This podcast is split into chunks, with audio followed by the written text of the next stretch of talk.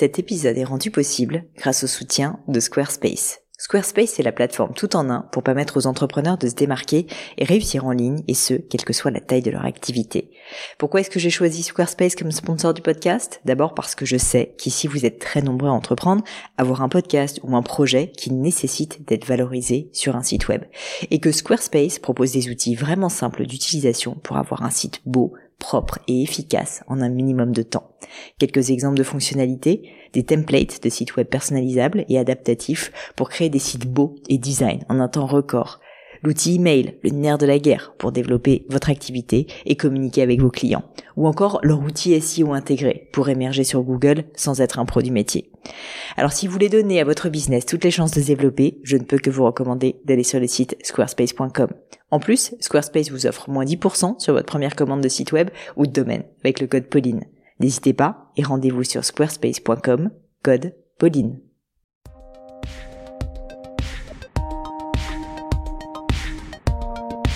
Hello, hello, ici Pauline Agneau et bienvenue dans un nouvel épisode du podcast et plus précisément bienvenue dans un nouvel épisode du Book Club. Alors avant de vous parler du livre du jour, je voulais vous faire un récap rapide pour les nouveaux venus de comment se passe le Book Club. Vous allez voir, c'est très très simple. Tous les premiers dimanches du mois, globalement, je vous dévoile le livre ou les livres que j'ai sélectionnés pour le Book Club. En général, j'essaye vraiment de choisir des livres qui suscitent la réflexion, en tout cas pour moi, qui étonnent aussi. J'essaye de sortir un petit peu des sentiers battus et puis j'essaye aussi de trouver des livres qui vous font aspirer à voir plus grand, en tout cas à penser différemment. Quoi qu'il arrive, on reste toujours sur la même idée d'essayer tous ensemble de devenir la meilleure version de nous-mêmes.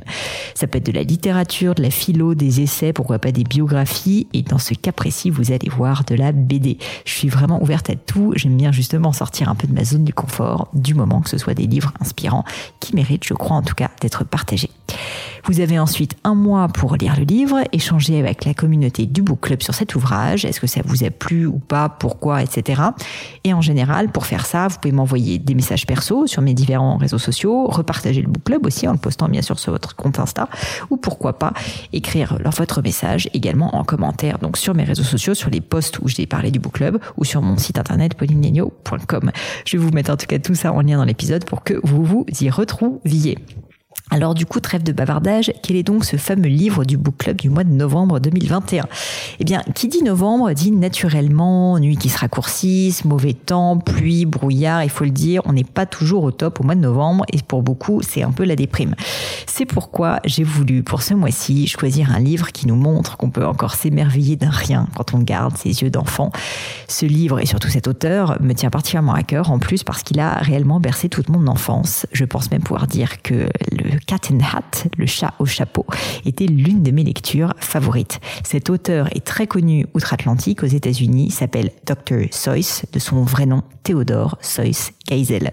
Dr. Seuss a écrit et illustré plus de 45 livres pour enfants, remplis de personnages complètement mémorables, comme le fameux Cat in the Hat, et ponctués de messages, vous allez voir, en fait assez sérieux, souvent écrits en rime.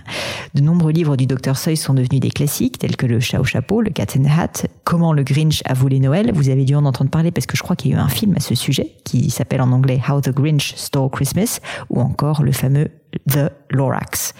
Une des particularités de ces contes, c'est vraiment leur écriture complètement loufoque, vous allez voir, assez folle, à base de rimes. Souvent, en plus, les livres de Dr. Seuss sont vraiment illustrés de très très jolis dessins faits par l'auteur lui-même. Et on dit que Dr. Seuss avait imaginé ces techniques pour aider les enfants à apprendre à lire, mais tout en s'amusant. Bien que de nombreux livres de Geisel aient aidé les enfants à apprendre à lire, donc certaines de ces histoires ont en réalité un fond bien plus profond, tel que par exemple le Lorax, qui a été écrit en 1971, qui croque les dommages de notre planète à cause de la pollution.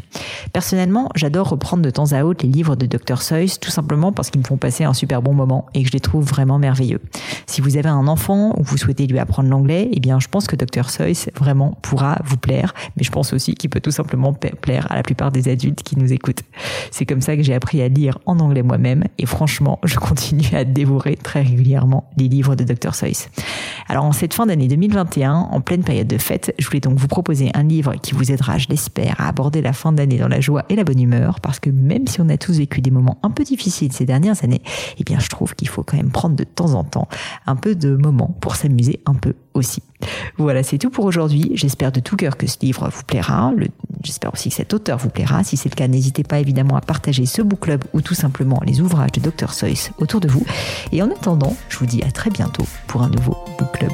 Allez, à bientôt.